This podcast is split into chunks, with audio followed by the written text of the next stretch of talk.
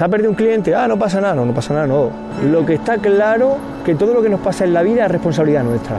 La actitud es el cómo haces lo que sabes hacer, el cómo. El acierto y el fallo forman parte de la vida. La persona que al, al final de su vida o durante toda su vida cree en sí mismo que va teniendo éxito, no apela a la mala o buena suerte.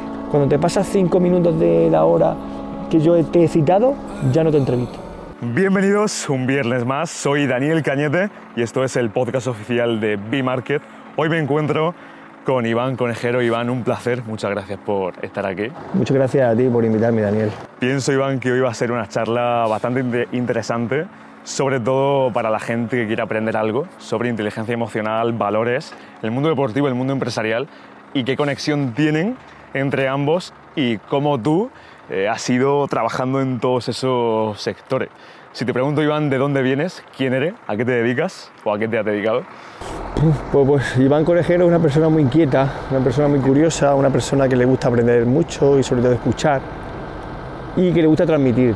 Transmitir lo que, lo que, su, lo que siente, su experiencia, su, sus vivencias, Sí. ¿vale? Y bueno, pues me gusta, me gusta transmitirlas y expresarlas. Y me dedico ya a inteligencia emocional hace, hace más de 11 años.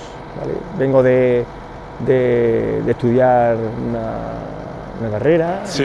Yo hice empresariales en la Universidad de Murcia y me gusta mucho el, el mundo de la empresa. Toda mi vida también he estado ligado al mundo del deporte, en plan competición, y ahora, aunque compito, también estoy ligado en la, en la parte de la dirección deportiva de un club aquí en Murcia.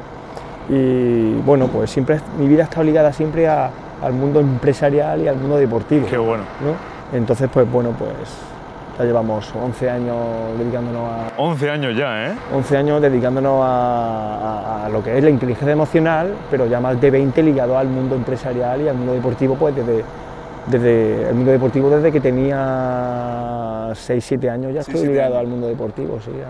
Y siempre lo digo en muchos foros, eh, a mí me ha hecho persona ser ciclista. Te ha hecho persona ser ciclista. Yo recuerdo que cuando, me, que yo cuando corría, antes de empezar las carreras, eh, yo vomitaba lo que desayunaba. ¿Vomitaba? Sí, sí, sí. ¿Pero por nervio o Por nervios. Por claro, nervio. Por nervios. Esos nervios de la competición, esos nervios de, de- Sí. de empezar algo nuevo. Y yo tenía 11, 12 años. Y yo iba a las carreras vacío. ¿A qué hora te levantabas para una carrera? Si corres un domingo por la mañana, tienes que levantarte a las 6 de la mañana, a las 7 de la mañana. ¿Eso ya con qué edad lo hacía? Eso ya con 12 años, Con te 12 tienes que años. levantar a esa hora. Ya con ya 14, 15, 16 años que ya empiezas cadete juvenil, pues ya te ibas a correr, por ejemplo, nosotros íbamos a correr a Castellón o a Valencia, pues imagínate, a las 4 o 5 de la mañana te tienes que levantar, comer en el, desayunar en el coche. Eso ya, ahí empieza el sacrificio.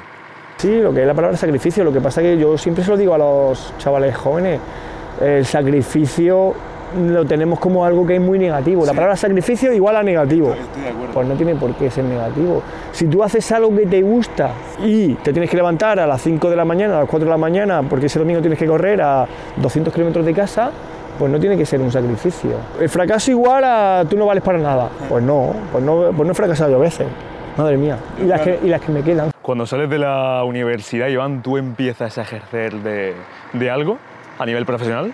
No, yo, ent- yo entro a trabajar al corte inglés. En el corte inglés. Sí, sí, yo entro a trabajar al corte inglés. ¿Qué año estamos hablando? Estamos hablando del 99. Del 99. Sí, yo entré en el corte inglés en el año 99. Con la peseta aún. Con la peseta, sí, además, allí me, me pilla el cambio. Ah, te pilla el cambio. El cambio de la peseta y el euro me pilla allí en el corte inglés, que fue bastante interesante el cambio porque unos clientes venían a pagar con peseta, les devolvía en euros. Bueno, era bastante, bastante curioso, ¿no? Aprendí muchísimo, una, gran empresa a nivel nacional, internacional. ¿De qué te Yo- encargabas tú allí exactamente? Yo era, yo era vendedor. Vendedor. Pensé, he estudiado empresariales y necesito algo más. ¿Y ese algo más tú qué creías que era? Bueno, el algo más es rodear una empresa. Es coger la empresa entera, Sí. gestionarla, eh, aprender de todo, desde el principio hasta el final, de todo el desarrollo de lo que es una Vale. empresa. Y en el corte inglés, que solamente tengo buenas palabras para el corte inglés porque aprendí muchísimo, Sí. pues se me quedaba pequeño por, Ya. aunque fuese Sí, por tu objetivo que. Sí, aunque fuese encargado de departamento, que fuese jefe, aunque, aunque yo sabía que podía crecer en la empresa, porque estaba da- a gusto, estaba bien mirado, estaba desarrollaba mi trabajo muy, muy bien, pues yo pensé, allí mi desarrollo que yo quería pues no, no correspondía con lo que, lo que iba a adquirir allí. Entonces pues decidirme. ¿Y qué empieza a hacer entonces cuando termina el corte inglés? Ya entro en una empresa murciana que todavía está, que es Azulejos J. Ramos. J. Ramos, sí. Azulejos J. Ramos pues hago un poco de todo. Llega así el director de compra, director comercial, te encargas de un poco de la publicidad, del marketing, todo.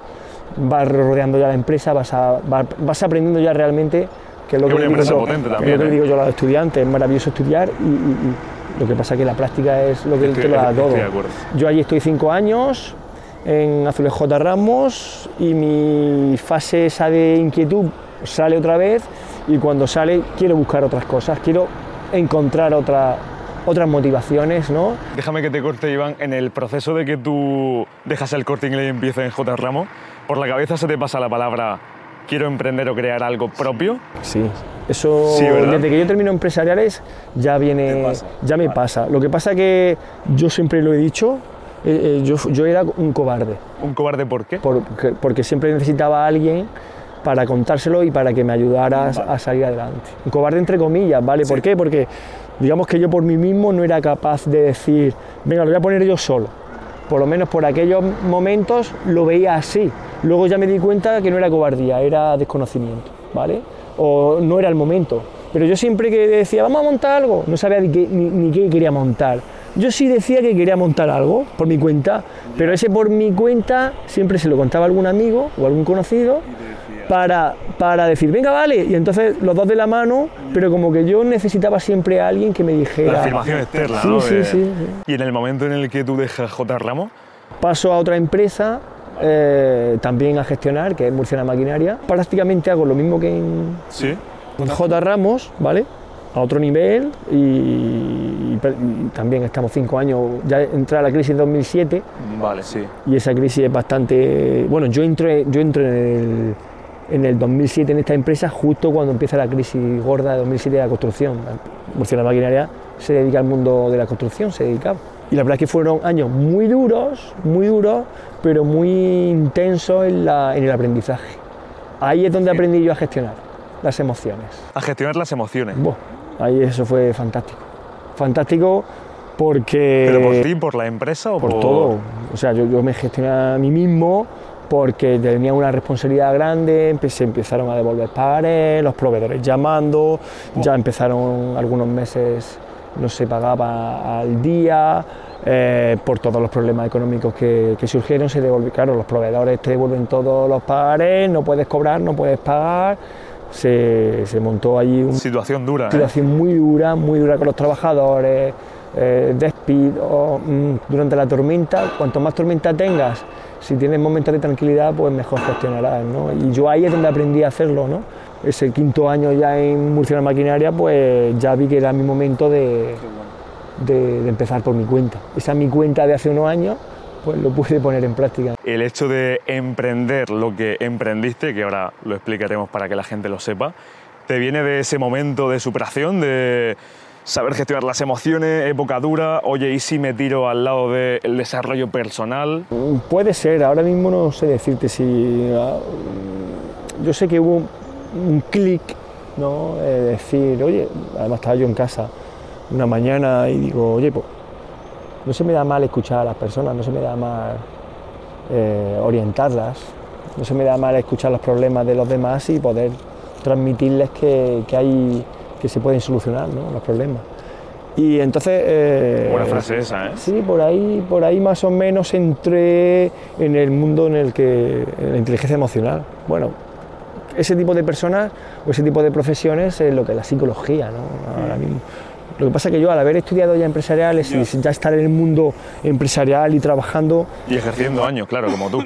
sinceramente no me apetecía otra vez ponerme a estudiar lo que es la carrera de psicología.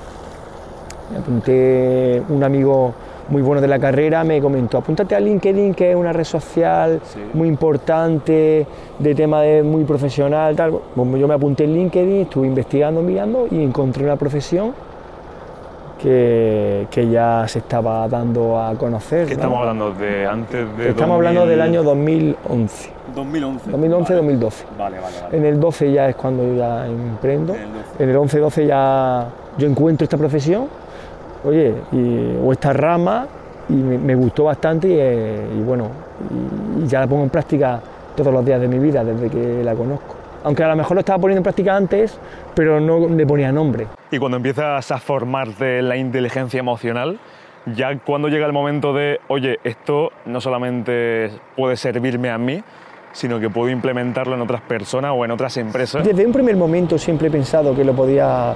Ya no lo. Yo lo hice pensando en los demás. O sea, yo no lo hice pensando en mí. Curioso, ¿eh? Sí, sí, yo no hice inteligencia emocional o coaching pensando en mí, sino pensando en ayudar a los demás. Porque digamos que ya como que lo tenía adquirido, ¿no? O lo estaba adquiriendo durante mi experiencia en todas las empresas Sí. en las que he estado, o en todas mis vivencias personales. Entonces luego lo, lo- hombre, me tengo que hacer de herramientas, me formo, muchos cursos de ello y luego pues eh, te- todo lo, ya lo, lo transmite y se lo, lo- lo va, va pasando el testigo a, a los demás, ¿no? a tus propios clientes. Y explícame, Iván, porque si no me equivoco, ¿se denominaría coaching lo que has hecho? ¿O ya no es eso? Sí, bueno, hay tantos... Ya.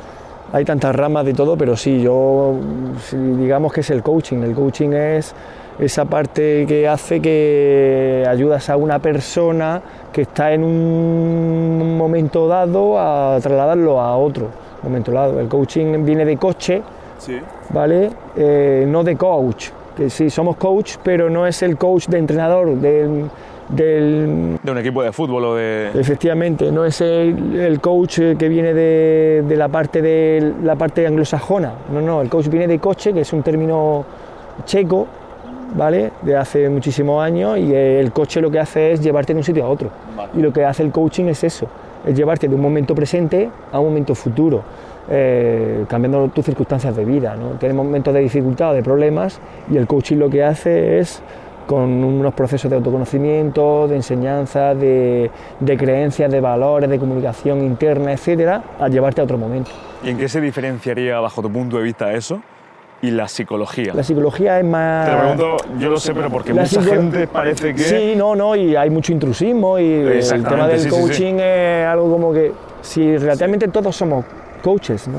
¿Por qué? Porque saber escuchar a un, poner el hombro a una persona y escucharla, pues ya sirve para eso, ¿no? Porque bueno, yo- los que nos dedicamos a nivel profesional tenemos que ser muy coherentes con lo que hacemos, ¿no? Yo hay clientes que han venido que yo no he podido atenderlo y lo he derivado siempre a psicólogos amigos porque no, no es lo mismo, ¿no? Eh, la psicología es salud mental. Nosotros hablamos, yo hablo de salud emocional, tema de las emociones, tema de sentimientos. Que se parece, sí, que es mm, eh, bastante análogo, sí. Sin embargo, no, no, no- no tiene que ver. Pasa que, bueno, pues hay personas que buscan, pero bueno, como el coaching busca las flores de Bach, como buscan Sí. el senderismo, o como buscan el, Cualquier otra cosa cualquier que... otra terapia alternativa que se le llama, cuidado con esas cosas, siempre tenemos que tener los pies en el suelo y si no podemos vender humo y no podemos engañar a la gente porque eh, hay gente que está muy mal y busca lo que sea y entonces pues te aprovechas de eso, ¿no? Y eso, eso sí que... Pero eso está en la persona, está en los profesionales que nos dedicamos a ello, ¿no? Si yo no puedo tratar o no puedo ayudar a una persona eh, mm, que se va fuera de mi alcance. Pues tengo que ser coherente Sí, yo y, pienso que y lo tengo que decir, oye, no te puedo ayudar Claro. y lo derivo y ya está. Eh, yo pongo el mismo ejemplo siempre. Es como si alguien me viene y me dice, Dani, ¿cómo monto un restaurante? No, lo siento, pero no puedo ayudarte. Porque no lo sé, no tengo el conocimiento. Entiendo que en tu campo eh, es parecido a lo mejor, ¿no? Claro, sí. O no tienes el conocimiento o no has pasado por algo que esa persona esté... gente que viene con mucha con depresión, con problemas eh, de- con problemas mentales o con problemas, yo no puedo ayudarle en algún momento. Puedo escuchar, pero no puedo ayudar, entonces lo que hago es derivar. Y entonces, en ese momento, Iván, eh, ya cuando sales de Murciana Maquinaria, surge eLife. Sí. ¿Cómo, ¿Cómo surge? Bueno, pues surge pues, ese momento que hablábamos al principio de decir, ahora es mi momento, ahora es mi momento, ya estoy formado y ahora ya quiero tirarme al ruedo y eh, eso- esa vivencia o esa experiencia que yo he vivido en el mundo personal y en el Sí. mundo deportivo y en el mundo empresarial, pues ya puedo ponerla en práctica y transmitirlo. ¿Qué era eLife? Un método de vida, un modelo de vida, digámoslo así, ¿no? Y la IFE es, pues, La Y de Iván Conejero. Sí. ¿eh? Y Life, pues vida. Y salió pues sin saber si dedicarme al mundo empresarial, deportivo o personal, Sí. porque el coaching tiene esas tres ramas, digámoslo Sí. así, aunque ahora hay muchísimas más ramas. Y claro, mm, poco a poco pensando, digo, pues, si es que esto es lo mismo. si es que el coaching deportivo, el empresarial y el, Es lo mismo, y el ¿eh? personal es lo mismo. Y la piedra angular es la misma, que somos las personas. Un deportista es una persona, un empresario o una empresaria es una persona, todos tenemos las mismas vivencias, las mismas emociones, todos tenemos sentimientos, todos tenemos circunstancias de la vida, lo que pasa que lo único que cambia pues son los, las ubicaciones, ¿no? los espacios, como digo yo. Bueno, pues eh, personas, digamos, de a pie, que pueden ser eh, pues un- una maestra, Sí. puede ser una, una persona que esté en una administración en una empresa, puede ser un- una persona que, que, en una biblioteca, ¿vale? Pues tiene esa ubicación. El empresario, pues tiene pues la empresa, Sí. ¿vale? Su empresa y con eh, el deportista, pues el campo de fútbol, el terreno de juego, la pista de, de motos o el... O sea, pero todos somos, todos, todos somos lo mismo, lo único que cambia pues es eh, eso. Ya que hemos entrado en la parte de inteligencia emocional, desarrollo personal, te voy a hacer una serie de preguntas muy enfocado al mundo de las emociones, que creo que pueden ser bastante relevantes. ¿Qué problema, Iván, hay con perder un partido o perder un cliente? ¿Hay algún problema? ¿No hay problema? Yo es, ¿Se que soy- aprende? yo es que lo tengo todo tan naturalizado ya que no pasa nada. Además es que eso te debe, te debe enseñar o te debe mostrar el camino para ver qué ha pasado porque has perdido ese partido o porque has perdido ese cliente. No pasa nada.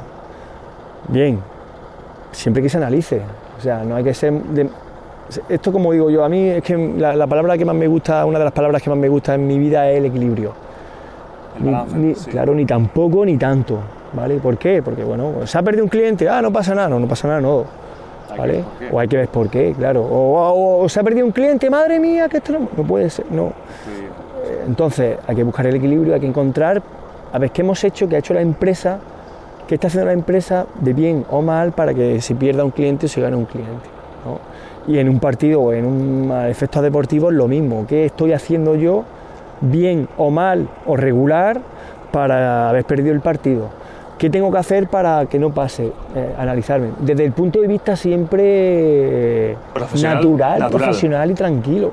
No, no desde la autoexigencia, no, no desde, desde la presión, no, no del pisoteo, no, no, de, no desde ese ámbito. ¿Y tú crees, Iván, que falta tal vez autocrítica? Es decir, en un ejemplo de, eh, imagínate, por ejemplo, una persona que pierde siete partidos seguidos y le echa la culpa a factores externos. Es- eso también hay que verlo porque a lo mejor es demasiado autocrítico. Hay dos partes, Dos partes. dos partes. Digamos que está la autocrítica, Bueno, vamos a poner un caso concreto. Un tenista, Mm. ¿vale? Que tiene 15 años y juega más o menos bien, pero de cada 10 partidos pierde 6 y gana 4. Vale. Bueno, pierde 7 y gana 3. Entonces está en ese punto que no sabe si, oye, es culpa mía, no es culpa mía, no lo admite. lo que está claro que todo lo que nos pasa en la vida es responsabilidad nuestra. Estoy de Y acuerdo. eso es lo primero que tenemos que asumir. Desde que son pequeñitos, desde que somos pequeños, desde los, los críos en el colegio, tenemos que asumirles su propia responsabilidad. Por supuesto que no es lo mismo una responsabilidad de un chaval de un chaval de 16 años, una persona de 30 y un niño de 8 años, ¿vale? No tiene nada que ver. Pero cada uno de ellos en esas edades, esas personas tienen sus responsabilidades, ¿vale? Si desde que somos pequeños nos van diciendo cuáles son nuestras responsabilidades, siempre acorde con nuestras circunstancias personales, pues nos vamos dando cuenta de que, de que somos muy nosotros los que, los que somos responsables de lo que nos pasa. Y que cuando somos capaces de eh, tirar balones fuera y de echarle la culpa siempre a los demás, pues es algo que no te estás viendo en ti, ¿vale? No, yo creo, vamos, desde mi punto de vista, cuando tú echas balones fuera no estás aprendiendo nada, ¿vale? Deportista que pierde porque aspectos externos te han, te han Sí. dicho o crees que ah, no has conseguido mejor resultado por ello, yo creo que estás dejando de mirarte. ¿no? Y, o cuando pierde un partido de fútbol ya ponemos la que si el árbitro, que si tenía lesionados, que si, que si. Bueno, el fútbol es otro tema, ¿eh? Bueno, bueno, eso es increíble. En el mundo del tenis, bueno, pues es que hacía aire, es que la bola no venía bien, es que me he levantado regular. A ver, efectivamente, hay siempre aspectos que un deporte tan individual, aunque tiene su parte de equipo, por supuesto, pues eh, Pues eh, claro, el- en el tenis un caso. Hablo por mí, ¿no? Me acuerdo que decía muchas veces por aquel entonces, no, es que hacía viento ya, pero el rival que. el, viento, el viento también es para el rival. Entonces, si- a ver, si tú pones siempre excusas, dejas de aprender, porque entonces pones el foco fuera. Entonces tienes que decir, a ver, el que ha ganado, ha ganado con todos los méritos, y ahora, ¿qué he hecho yo hoy para perder? No pasa nada, que lo asumamos. ¿Qué he hecho hoy? Bueno, pues el drive no me ha ido bien porque estaba pensando, antes de golpear la bola, ya estaba pensando en que tenía que tirarla a otro sitio, no está concentrado, no he dormido bien, Ah, vale, pero ¿por qué no he dormido bien? No he dormido bien porque anoche me acosté tarde. Me acosté tarde porque me fui de fiesta con los amigos. Ah, claro, entonces ¿qué tengo que hacer yo para el próximo partido? Pues en vez de salir de fiesta, a lo mejor me tengo que quedar en casa y descansar más. Eh, eso yo creo que se puede extrapolar a todo en la vida. a todo en la vida, a todo en la vida y en el mundo empresarial que, que estamos todos los días. No, no, es que no es que ha fallado este o es que ha fallado el otro. Ya, y siempre estamos tirando balones fuera. Si lo más bonito de todo es responsabilizarse. Si la persona que se responsabiliza de, de- de sus actos, pues eso es extraordinario, es naturalizar las cosas. ¿Por qué? Porque si no es cuestión de buscar culpables, es buscar soluciones. Y cuando hay responsables, responsabilidad, se- la solución llega antes. Eso parece que pasa. No vamos a entrar aquí en ese tema, pero en el mundo político, ¿eh? Obviamos. Iván, te iba a preguntar. ¿Tú crees que hoy en día escuchamos u oímos No, solamente? no, no sabemos escuchar. No sabemos escuchar. No, no, no, ya te lo digo yo que no. El tema de la comunicación es una parte muy, muy, bueno, es la piedra angular de, de nuestra vida, de las relaciones humanas, la comunicación. Lo que pasa es que no escuchamos. Nosotros estamos preparados siempre para contestar. No escuchamos al que no, al que no, a nuestro interlocutor. Eh, y escuchar no es poner la oreja, ni a sentir, ni nada de eso. Escuchar es comprender. Y comprender, ya te digo yo, que muy, muy poquitas personas saben hacerlo. Pero no es porque no queramos, ¿eh? ¿vale? Es porque, bueno, pues no nos han enseñado a hacerlo y ya está, no pasa nada. Ahora, se trata de que cuando nos dicen, oye, vamos a intentar comprender, vamos a comprender a los demás para que así podamos poner el punto de vista y la perspectiva que tiene cada uno, ¿no? Eh, pues entonces, oye, si nos lo dicen, a lo mejor paro y ya tenemos nuestros medios, pero si no nos, nos dan los medios necesarios para saber o aprender a escuchar o aprender a comunicarnos, pues entonces es un problema. Es como digo yo que la vida es un pasillo lleno de puertas, lo que tenemos que hacer es intentar abrir el mayor número de puertas posible. Si hay lo que hay nos gusta y es algo que sacamos de aprendizaje, genial, me quedo dentro. Aprendo, salgo y sigo, y sigo encontrando. Pero si voy pasando por la vida y no abro las puertas, pues siempre puedo ir pues, cerrado en una idea. Mi idea, que es la única y es la buena, pues, pues- pues vale. Pero la vida está llena de muchas ideas, de muchas alternativas y de, y de muchas... Y luego lo importante que es, vamos, al menos a mí me sirve que siempre hay gente que sabe más que nosotros y menos que nosotros, o que hace más que nosotros, menos Si ya que no es que sepan más o menos, si es que de todo el mundo puedes aprender. A eso iba. Por eso es muy importante saber escuchar, porque todo el mundo te puede enseñar. Un niño, un niño que, que está en la calle, con un comentario, con un acto que hagas, y escuchar no es poner la oreja, escuchar es observar también, ¿vale? Y puedes aprender de una persona mayor, de una, de una, de una persona menor que tú, de una persona que tenga muchas más carreras que tú, de una persona que, tenga, que, que- que no tenga estudios. Esas personas son extraordinarias. Si somos todos iguales en ese sentido. ¿Vale? Y no hay nadie más que otro. No, no. Pasa que hay unas personas que tienen unos valores distintos a otros. Ya está. Pero ¿por qué tengo yo que, por qué tenemos que tenerle miedo a las personas que van con las corbatas, los trajeados y tal? ¿Por qué? Porque, bueno, porque la sociedad eso lo ha puesto. Y el que lleve un, y el que va un poco con rasta o va con tal, pues Curioso, No, ¿eh? no, no. Hay que saber escuchar y hay que conocer a las personas. Y una vez que conozca a las personas, pues entonces juzga. Que esa es otra cosa. No saber escuchar lo que nos lleva es a prejuzgar. Prejuzgamos a todo el mundo. Ah, No conozco a nadie, pero uh, ese no me cae bien por esto, por esto, por esto, por esto. Y ya. Pero eso es lo que decíamos antes, la falta de responsabilidad, la falta de mirarnos al propio ombligo. En el mundo de empresa, la típica frase, ¿no? No es que la competencia, es que... ¿Eso tú crees que es lo mismo? Sí, es lo más bonito que hay aprender de la competencia, no pisotearla. No, no, es que a mí me pegan. Bueno, pues, pues si tú pegas, ya eres como ellos. ¿Vale? Entonces, lo- yo creo que de la competencia hay que aprender muchísimo lo bueno y lo malo, para no, lo malo para no hacerlo, lo bueno para copiarlo, porque bueno, aquí hablamos de las copias, pero aquí todo el mundo copia. Aquí todo el mundo copia y copias buenas, ¿no? Porque Pepsi y Coca-Cola no me digas tú, ¿vale? Que son dos marcas, o Adidas y Nike, ¿no? Entonces, aquí hay todas las empresas, todas tienen cabida.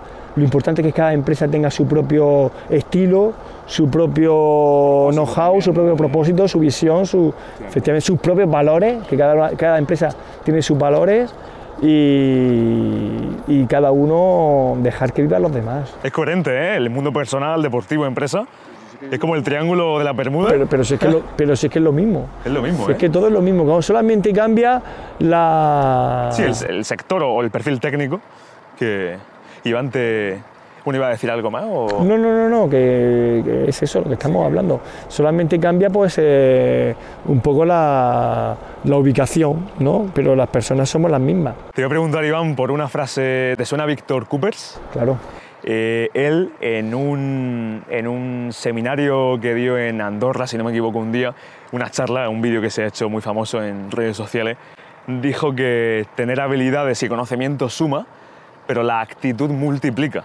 Sí, bueno, hay muchas versiones sobre esa, sobre esa frase. Lo que pasa es que Víctor es, es el número uno. En, además, él lo dice. Yo es que soy un gran comunicador y entonces, pues es un fiera, ¿no? Víctor es un tío. Te iba a preguntar por, la actitud de la que tanto tú le das importancia. Yo la actitud y- le doy una importancia. Con C. Le doy tanta importancia que la escribo con la C mayúscula siempre. O sea, en mi, siempre que escribo algo, escribo actitud con la C mayúscula.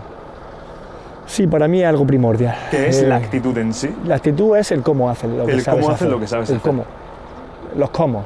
El cómo comunicas, el cómo entrevistas, el cómo afrontas la vida, el cómo afrontas los problemas. Esa es la actitud. eh, eh, entonces para mí es un, es un baluarte en la vida. ¿no? Es que no tiene actitud, es que, bueno, pero tiene experiencia, tiene, tiene formación, ya, pero eso que, que no se puede tocar de las personas, eso se ve, ¿no? esa predisposición, esa, esa, esa forma de, de ser, eso, eso se nota.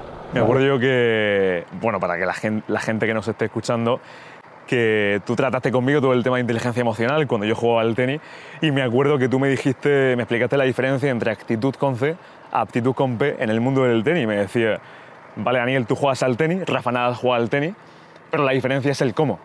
El cómo tú lo juegas, cómo tú juegas y cómo Rafa Nadal juegue, claro, ahí te das cuenta que El cómo afronta el fallo. la vida. El cómo afronta el fallo. Cómo afronta el fallo, El ¿eh? cómo afronta que hace una, una, una pelota en la red, el siguiente punto.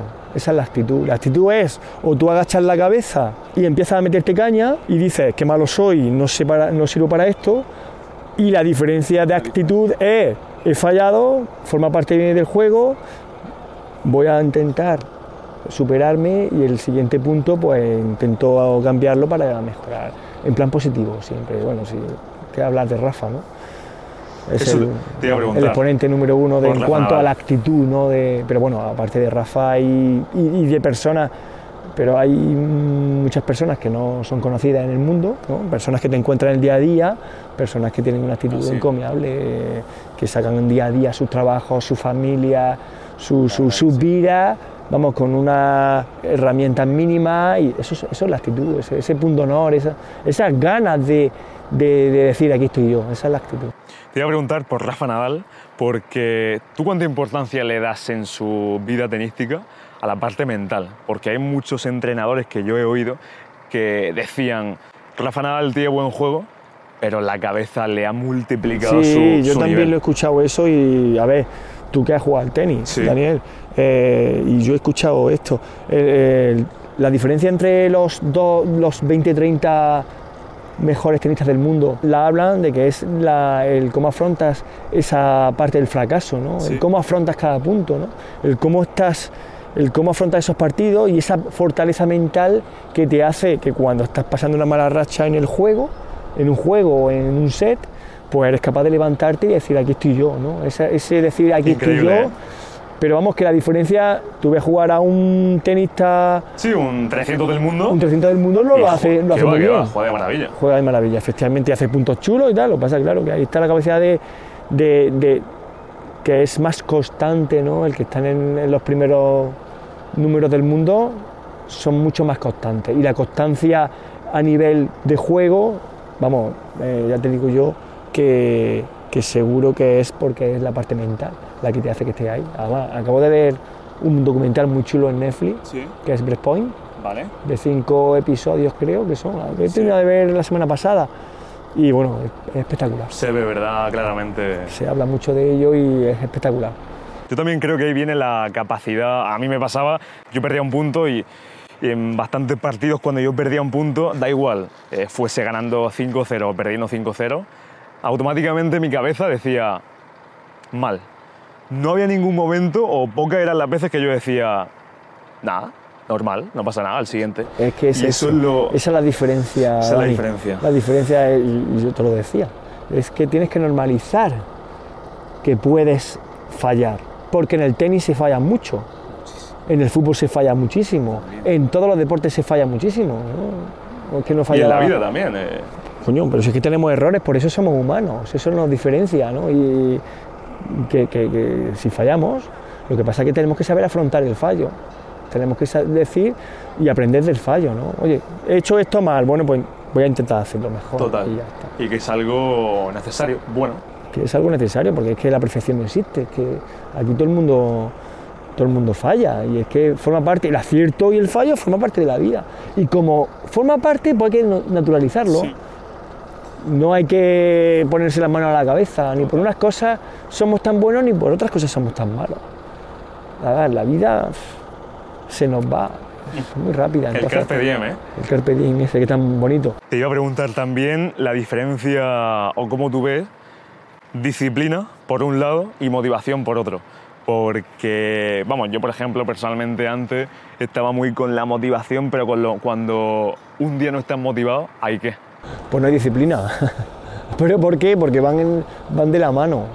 ¿vale? La motivación es la respuesta al para qué. ¿Al ¿Para qué en cuanto a un resultado, tal vez? No, no, para qué en cuanto a todo. En cuanto a todo. Tú respóndete, ¿para qué hago esto? ¿Para qué, estamos, para qué estás haciendo esta, esta entrevista? Hmm.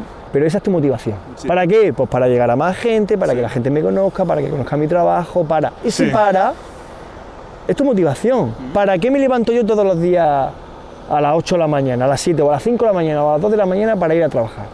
Vale, la motivación principal, por supuesto, es la parte monetaria, que todos la deseamos y la necesitamos para vivir. Sin embargo, siempre hay otras motivaciones intrínsecas que son las que tenemos dentro, ¿no? Pues yo, pues me quiero hacer eh, viral con una entrevista, o me quiero, o, o quiero mm, que se me conozca, o quiero desarrollarme como persona, o quiero llegar a aprendizaje. Cada uno tiene sus motivaciones y lo más bonito es que cada uno aprenda cuáles son sus motivaciones, sus para qué, como digo yo.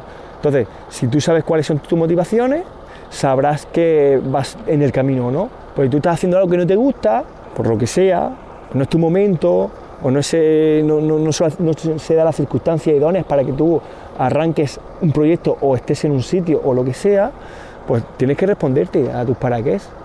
Y claro, si tú estás haciendo algo que no equilibra con tus valores, pues entonces luego te cuesta ser constante, pues es normal. ¿Pero tú crees que hay exceso de motivación y falta de disciplina? En cuanto a, buah, buah, quiero hacer esto, pero no se pone tal vez el tiempo necesario para... Pero porque no es realmente lo que tú quieres. Porque no es realmente lo que tú quieres. Yo creo que lo que tú quieres realmente, lo que tú de, de verdad, de verdad, de la buena, deseas, si realmente lo deseas, pones todo en práctica para conseguirlo. Si no, no es porque no quieras hacerlo, sino porque no es tu momento, no estás preparado. Yo siempre pongo el mismo ejemplo. Yo, joder, me encantaría jugar en primera división a fútbol. Y tengo actitud positiva y tengo muchas ganas. Ni edad ni condiciones. ¿Vale? Entonces, esa responsabilidad interna que hablábamos al principio, eh, tengo que ser justo conmigo mismo. Es que no doy. Es que mis objetivos están mal enfocados. ¿Quieres jugar en primera división? No puedo jugar en primera división. ¿Quiero conseguir los 100 metros en 10 segundos? No. ¿Vale? Eso no significa que te pongas límites, pero tienes que ser realista con tus objetivos. ¿Vale? Por eso es muy importante que te- conocerse. El autoconocimiento que te hace saber quién soy, saber cómo soy, saber dónde estoy y saber qué quiero hacer. ¿Y tú crees, Iván, porque yo al menos lo creo, te comento mi punto de vista, por ejemplo, eh, yo ahora mismo te digo, quiero ganar una carrera de 100 metros lisos mañana. Claro, eso es imposible a día de hoy.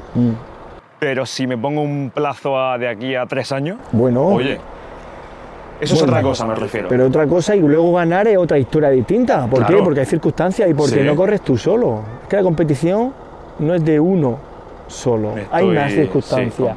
¿no? que- aquí tenemos el tema Messi Cristiano, tan manido. Para unos será Cristiano el mejor de la historia, para otros Pele, para otros Maradona y luego está Messi aparte, ¿no?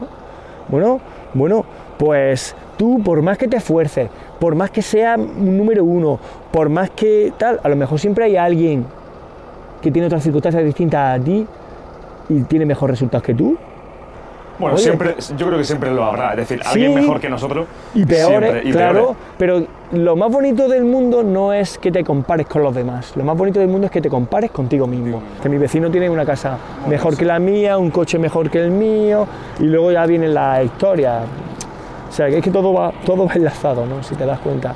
Eh, vamos a entrar, Iván, un poco más ya en la parte deportiva, porque me llama mucho, sobre todo con quién has trabajado o estás trabajando, si podemos hablar de ello. Fermín Aldeguer, un nombre que suena ahora mismo mucho. ¿Cómo empezaste o cómo lo conociste? ¿Cómo fue, cómo diste con él? Bueno, fue un amigo mío que es Sí. Antonio, Antonio Serrano, Sí. de Confetería en la Cruz.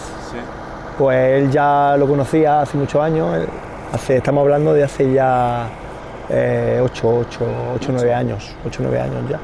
Me llamó por teléfono, oye, que conozco un chaval que, que es un crío que es muy bueno y, y que monta en moto y bueno, habla con sus padres, se pone muy nervioso y, y a ver si podemos Hacer algo, ¿no? si podemos ayudarlo, tal. Digo, hombre, por supuesto que sí, que me llamen. Y llamamos, nos conocimos y la verdad Qué que bueno. bien. Qué bueno. Y vamos, sí, empezamos a trabajar con él, un niño pues ya se tiene, con mucho talento, pasa que se ponía nerviosillo en las carreras, y- pero ya el talento se le veía y vamos, nada más que, que orientarlo un poquillo a que él se iba a ver que iba, Sí. que iba, que iba a seguir subiendo escalones.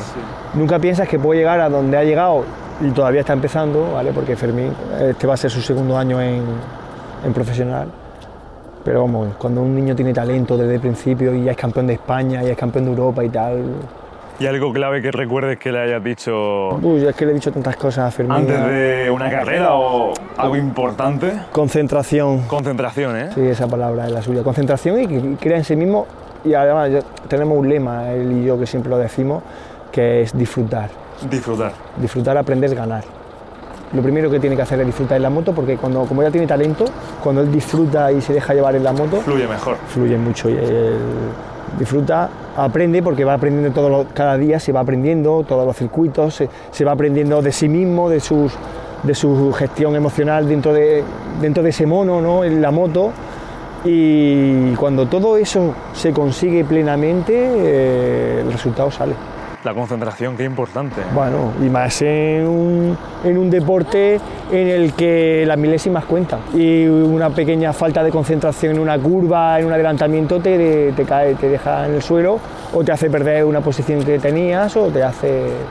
¿Qué entiendes por concentración? Porque parece que hoy en día, no es que yo estoy concentrado ya, pero si estás leyendo un libro, solamente deberías de estar leyendo Eso, un libro. Estar concentrado, desde mi punto de vista, es estar en el momento en el que estás haciendo algo y pones los cinco sentidos en eso que estás haciendo. Eso es la concentración.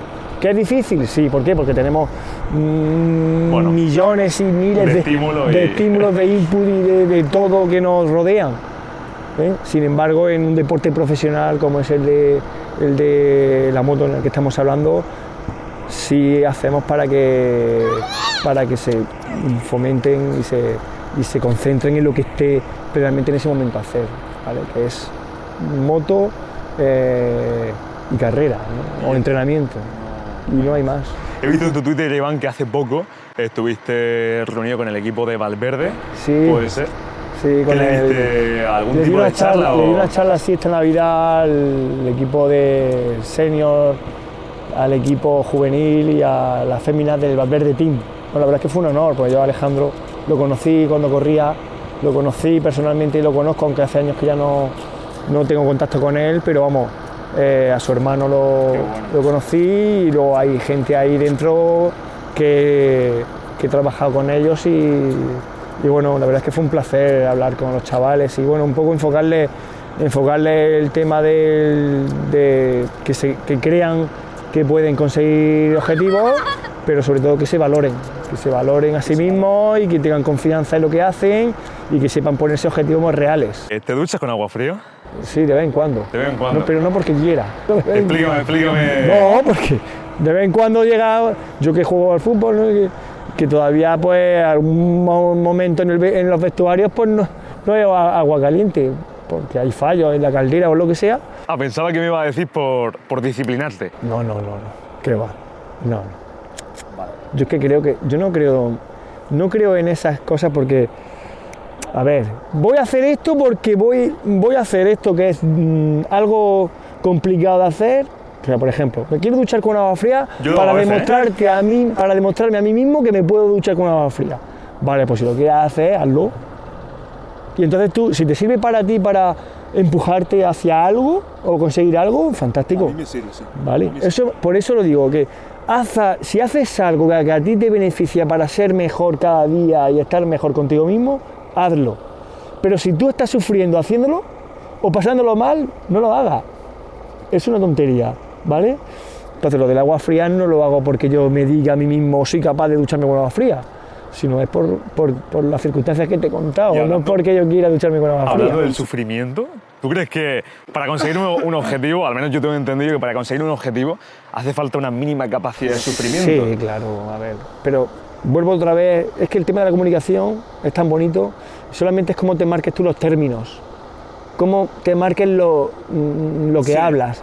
La palabra sacrificio y sufrimiento, como he dicho antes, pues es negativo. Sufrir, sufrir es algo, ¿vale? Pero sí, hombre, para conseguir ganar una competición tienes que sufrir, ¿no? O sea, no, se gana- no vemos a, hablando Sí. otra vez de fútbol, no vemos ganar a, no vemos ganar a, o de tenis, no vemos ganar a Nadal o a, o a Carlos, no vemos ganar sin sudar, o sin entrenar, o sin, o sin, o sin mm, ser constantes en el rendimiento. Lo que pasa es que parece que lo hacen fácil, pero no, no.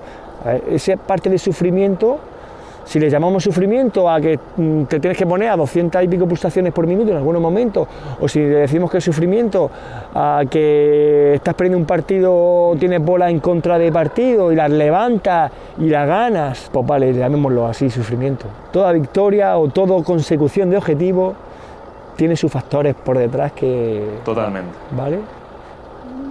Y yo de suerte... Yo, tampoco, eso no te iba a preguntar. La suerte, ¿no crees en la suerte? No, no, cero, cero. Yo tampoco. Cero, cero. Pero ¿Conoce el libro de la buena suerte? Sí, sí lo conozco. sí. Habla de eso. Sí, yo hace muchos años que no digo, no digo mala ni buena suerte. Son circunstancias de la vida. eh, Causa-efecto. no, es que hemos tenido mala suerte porque hemos tirado tres palos, porque hemos tirado fuera, porque el portero ha fallado. Bueno, has tirado tres palos porque has tirado tres palos. Si hubieras tirado dentro, ¿dónde está? Esa es buena, mala. Pero bueno, yo creo que sí, vale, que en algunos momentos de la vida, vale, vale pero eh, cuando nosotros apelamos demasiado a la mala suerte o a la buena suerte, vuelvo otra vez a lo de las excusas. Es que no hemos tenido, hemos tenido mala suerte, ya estamos poniendo excusas. Son circunstancias. Realmente el deportista, el empresario, eh, la empresaria, la- eh, el maestro, la persona que al, al final de su vida o durante toda su vida cree en sí mismo que va teniendo éxito, su propio éxito personal, no apela a la mala o buena suerte. ¿Por qué? Porque eh, son sus circunstancias, sus acciones lo que le va a llevar a sentir ese éxito o no. La persona que dedica de- mm, demasiado tiempo de su vida a pensar en que ha tenido mm, mala suerte es porque no se ha focalizado en, en sacar su mejor versión para tener buena. ¿Vale? Eso es lo que, lo que pienso. ¿A qué hora te suele levantar por la mañana? A las cinco y media, todos los días. Bueno, todos los días, de lunes a viernes. Ve, Eso, eso hablando un poco del mundo de la disciplina, lo valoro mucho. Sí, bueno. Lo valoro de- demasiado. Es algo bueno que ya ha entrado en mi vida. Yo me levanto a las cinco y media de la mañana y me y yo me suelo ir a la cama a las 12, 12 y media. O sea, duermo relativamente poco. Duermo muy bien, pero duermo poco. Poco. Luego, si mi media orilla de siesta, tengo que echarla. ¿Vale? Bueno, son circunstancias de trabajo. Soy una persona que ya lleva diciendo mucho tiempo que mientras duermes, dejas de vivir. Y a mí me gusta mucho vivir, me gusta mucho la vida. Hay otra frase por ahí que, de- se- que dice, ya descansaré cuando me muera. Bueno, yo no quiero descansar. No, la verdad es que descansa. Lo que pasa que, bueno, también hay algunas tardes, de lunes a viernes, o hay algunas, eh, los fines de semana, pues digo, hoy voy a descansar. O sea, hoy me lo... Y esa tarde, de lunes a viernes, desde las 4 de la tarde hasta las 10 de la noche, pues puedo estar tumbado en el sofá tranquilamente y soy el hombre más feliz del mundo. ¿Por qué? Porque, porque quiero yo hacerlo y porque lo puedo hacer. ¿no? Entonces, tú sabes hasta dónde puedes llegar, porque si, si no te paras a pensarte un poquito, no te paras a tener reuniones contigo mismo de vez en cuando, no te conoces, si eres la persona que va contigo toda la vida, no puedes maltratarte, no puedes maltratar a esa persona que va contigo toda la vida. Entonces debemos escuchar a nuestro cuerpo, debemos escuchar a nuestra mente, un poco para equilibrar todo, ¿no? Y saber que si yo estoy todos los días full durante un mes, pues llegará un día que mm, a lo mejor no me levante, ¿no? Entonces prefiero levantar. Y Iván, ¿estabas escribiendo un libro? ¿Hoy está publicado o cómo va ese proceso? Uf, pues el libro, precisamente estoy ahora, vamos, ya está mm, autopublicado, lo que, bueno, está editado, lo que pasa que, que ahora mismo estoy con trámites de, con Amazon, porque lo, vamos a, lo voy a publicar en Amazon para recibir la copia de prueba, ¿no? para tener el libro, para palparlo, para ojearlo y echarle un vistazo que esté todo correcto y ya, entonces lo publicaremos. Es un libro que lleva que llevo ya hablando del libro ya hace muchísimos años, porque ya lo tenía en mente, Me quiere, me quiere sonar. lo llevo en mente muchos años, pero por circunstancias la- las que sea, personales o, o X, pues no, no se ha publicado. Es el momento y, y ahora qué es un libro. Vale, pues habla de la historia de seis personajes, de seis personas que mm, puede ser cualquiera de los lectores que, que lo lea, de sus vivencias, de, su- de sus inquietudes, de, sus de- de lo que va viviendo su día a día. Y entonces, pues, mm, cada capítulo pues lleva, lleva su parte de ejercicio donde puedes escribir y puedes... Es un libro de 123 páginas que no es excesivamente largo, pero puedes darle, puedes repasarlo, puedes volver hacia atrás, puedes, yo creo que puede servir para, para, para ayudar. Qué bueno. Te voy a preguntar, Iván, para ir terminando, si no me equivoco, a día de hoy eh, eres director de recursos humanos en la empresa en la que estás. Sí, estoy en Alquibarsa, En Alquibarsa. de conjuntos modulares, un referente a nivel nacional de conjuntos modulares y la verdad es que llevo un año ahora y súper contento, poniendo en práctica todo lo que estamos hablando, ¿no? porque yo el departamento le llamo humanos con recursos, no le llamo recursos humanos. ¿no?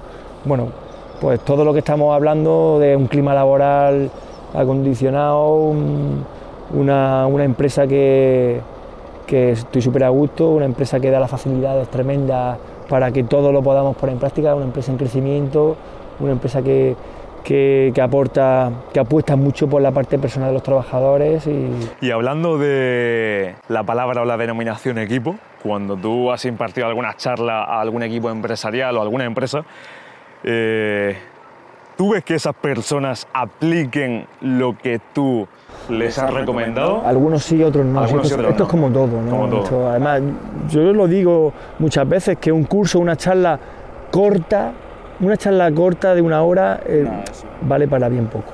Vale ese momento, tal. pero Motivación, luego- pi. Claro, pero luego el día a día, Sí. claro, el día a día con todos los problemas, con todo lo que surge en las empresas, con todo lo que te surge a nivel personal, es complicado. Eso es un proceso, es parte de una de empresa, de, de, mm, o sea, tienes que querer hacerlo, tienes que querer eh, poner en la empresa en práctica esto para que cambiemos las circunstancias, o cambiemos objetivos. Entonces se puede, se puede ir logrando este tipo de cosas. ¿no? Pero si eh, hay gente que lo, toma, que lo toma como un aprendizaje y sigue formándose, y hay gente que lo toma bien, más, mal, y ya sigue con, con su rutina. es lo que hablamos antes de las puertas de- del pasillo, ¿no? Si tú tienes, en la empresa donde estoy es increíble, abrimos todos los días millones de puertas. ¿Por qué? Porque queremos seguir creciendo, queremos seguir eh, mejorando y, hablando y formándonos y eso es extraordinario. Eso que lo haga una empresa, vamos, yo chapo. ¿Qué importancia le das o le darías al no, a la palabra no, en tu vida? ¿Cuántos nos has recibido? Que parece que... Dicen que cuanto más no recibes, estás más cerca del siguiente sí. ¿no? Eso dicen. Depende, son circunstancias, yo lo digo en las entrevistas de trabajo que le hago a mucha gente, son perfiles que buscamos y entonces pues oye, tú ahora mismo no estás en disposición de entrar y no significa que seas peor que nadie.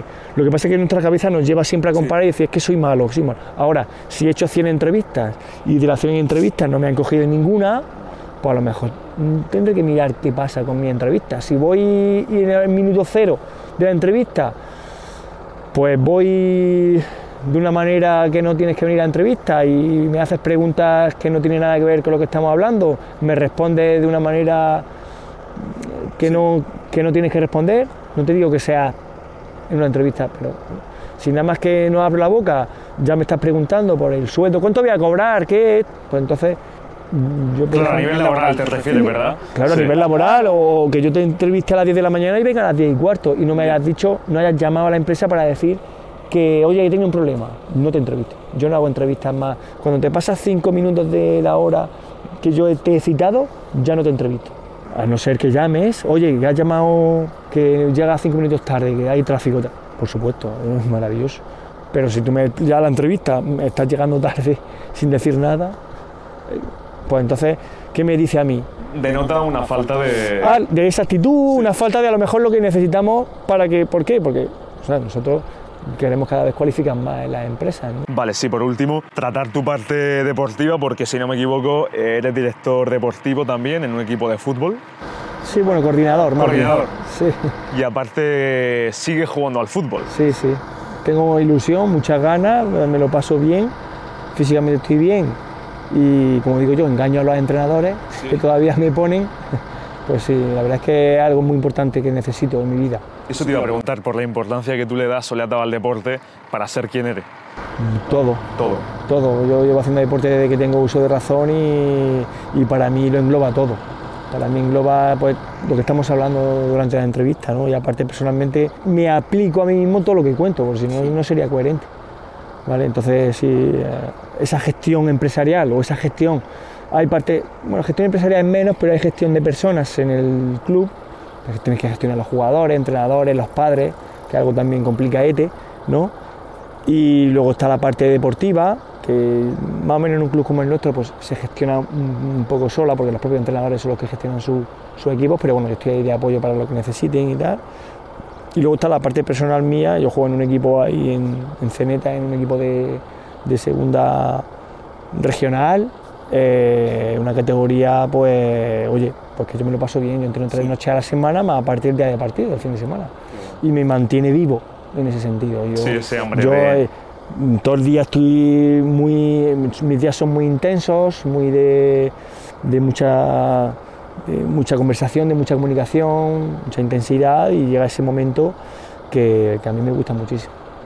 Los compañeros, la risa, la parte seria, por supuesto, del entrenamiento, me gusta competir, me gusta ganar, pero bueno, si no se gana, pues no se ha podido, el otro ha mejor. pues, digamos que pongo en práctica todos los minutos de mi vida, pues todo lo que cuento en esto. Te iba a decir que qué consejo le darías a alguien. No me, me está empezando a no gustar la palabra consejo porque parece que hoy en día el dar un consejo es muy abstracto. Pero bueno, ¿qué le dirías a alguien que ha llegado hasta este punto de, la entrevista, del podcast y que se encuentra como en un momento de su vida que sabe que quiere seguir hacia adelante, tiene hambre, pero no sabe qué hacer ahora mismo. No sabe por dónde tirar, no sabe si para crear un proyecto tiene que formarse primero o para competir en un deporte tiene que empezar a entrenar. Está como parado.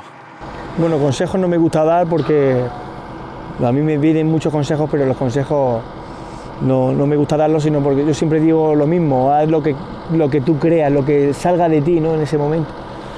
Bueno, estas personas que, que están ahí con ganas de, de cumplir objetivos y con ganas de conseguir algo, solamente le- les digo que insistan, que insistan que sigan, porque si algo tienen en la cabeza, en mente, de poner en práctica, si algo han visualizado, que no se queden con las ganas del y si no, sino que terminen diciendo y si sí, ¿no? Es decir, Vale, sí. que sigan hacia adelante, que sigan investigando, que sigan dando pasos, ¿vale? Y, que, y si cortan, que luego no se queden con la decepción, sino que, oye, he cortado, perfecto, sigo con otra historia, con otras cosas. O sea, que las decisiones que tomen, que, vamos, que son buenas. ¿Por qué? Porque son por ellos mismos. Por supuesto, eso sí lo digo. Las decisiones que tomen en la vida, no la, que no se hagan por los demás. Las decisiones que tú tomas en tu vida son para y por ti, Importante eso. no para nadie más. Y por último, Iván, te voy a dejar que me hagas las tres preguntas que, que quieras. ¿A ti? Lo que tú quieras, sí. Vale. Pues oye, esto no estaba previsto, ¿eh? Esto estaba previsto. Bueno, pues ¿qué quieres ser de mayor? ¿Una? Yo, ya lo sabes, de lo que nos conocemos, yo mi objetivo en la vida, mi propósito, el otro día también me lo preguntaron, mi propósito de vida se junta con esto que estoy haciendo ahora mismo. Poder llegar a inspirar al mayor número de personas posible, que sé que suena muy común, pero bajo mi visión, bajo mi punto de vista, bajo mi experiencia, bajo mi vivencia y crear como una especie de, pues, suena así un poco abstracto, pero sí, comunidad o personas que se identifiquen con lo que yo hago. Ah, estupendo. Bien. Otra pregunta. ¿Qué aprendiste de Iván Conejero? ¿Cuándo trabajamos juntos? Muchísimo. De hecho, me abriste, me abriste primero la, la vía a la inteligencia emocional y segundo, que creo que es lo más importante, conocerme a mí mismo. Que en el momento no lo apliqué, pero que ahora yo recuerdo eso y que soy consciente de todo lo que me decía. Ya sea de la actitud, de la inteligencia emocional, de la autoestima. Y por último, ¿cuál es la palabra, tu palabra preferida?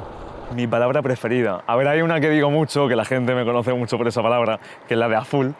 Vamos a full. Que tú le dices a alguien que me conozca, oye, a full le dice cañete, la el cañete. Pero realmente mi palabra preferida, hace años no lo era, ahora se está convirtiendo, es eh, disciplina. Y todo su sinónimo. Persistencia, constancia, todo dicho. ¿Algo más que decir? Nada, nada, ha sido un placer estar aquí Igualmente, contigo esta ¿eh? mañana en Muchas este enclave y Pues nada, Iván, un placer, ¿eh? igualmente, gracias.